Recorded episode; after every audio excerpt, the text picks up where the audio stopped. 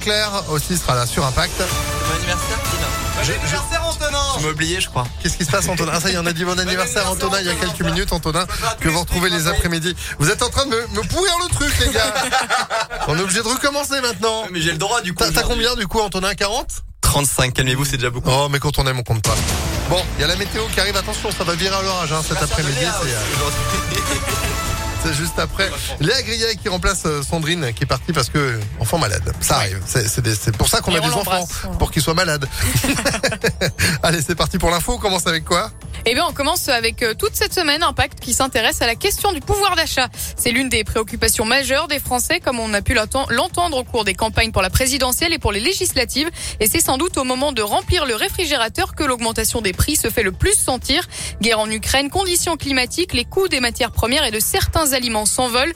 Faire les courses devient donc un véritable casse-tête pour le porte-monnaie. Il faut faire attention aux moindres euros et trouver des astuces pour dépenser moins. C'est ce que fait chaque semaine Virginie, une mère de famille qui travaille comme technicienne de surface et qui habite en région Auvergne-Rhône-Alpes. Ça va être euh, rayon date courte, donc euh, qui va m'intéresser, je vais forcément les prendre. Ça va être fait euh, soit le soir même, soit le lendemain, ou je congèle directement, comme ça il n'y a pas de perte, et puis bah ça fait toujours des repas et des économies fête quoi. À ce jour, on doit être beaucoup à l'avoir, ce réflexe. C'est bien de regarder au kilo.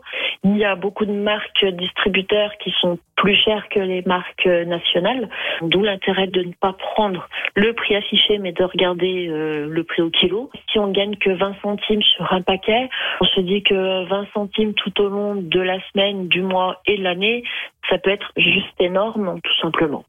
Autre façon d'économiser, et pas des moindres, les soldes qui débutent demain et ce sera jusqu'au 19 juillet. Encore sept feux de végétation dans le Rhône hier, l'une des conséquences de la canicule.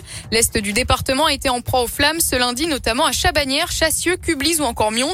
L'alerte orange canicule est prolongée jusqu'à demain et à partir de cet après-midi, attention aux orages. Ils ont été particulièrement violents dans le sud-ouest de la France. Des averses de grêle qui ont causé de nombreux dégâts. Espérons que les orages ne gâchent pas la fête de la musique ce soir. On fête les 40 ans de l'événement cette année avec un beau spectacle chez nous, un boulevard musical et piéton de 5 km entre Villeurbanne et Lyon. Jack Lang, l'ancien ministre de la Culture et créateur de la fête de la musique, viendrait y déambuler dans l'après-midi. La préfecture, elle, a établi des règles évidemment pour éviter les débordements avec l'interdiction de consommer de l'alcool à plusieurs sur la voie publique entre 17h et 5h demain matin. La vente d'alcool à emporter sera interdite à partir de 20h, tout comme les fusées, les pétards et le carburant. Ces dispositions s'appliquent sur l'ensemble du département. Plus de 18 000 jeunes Ukrainiens scolarisés dans les écoles, collèges et lycées français, chiffre donné ce matin par l'éducation nationale, après une rapide augmentation des inscriptions lors des trois premiers mois de guerre. Les scolarisations stagnent depuis un mois. Le nombre d'Ukrainiens qui arrivent en France continue d'augmenter. 92 000 personnes bénéficient de l'allocation pour demandeurs d'asile, soit 250 de plus tous les jours en moyenne.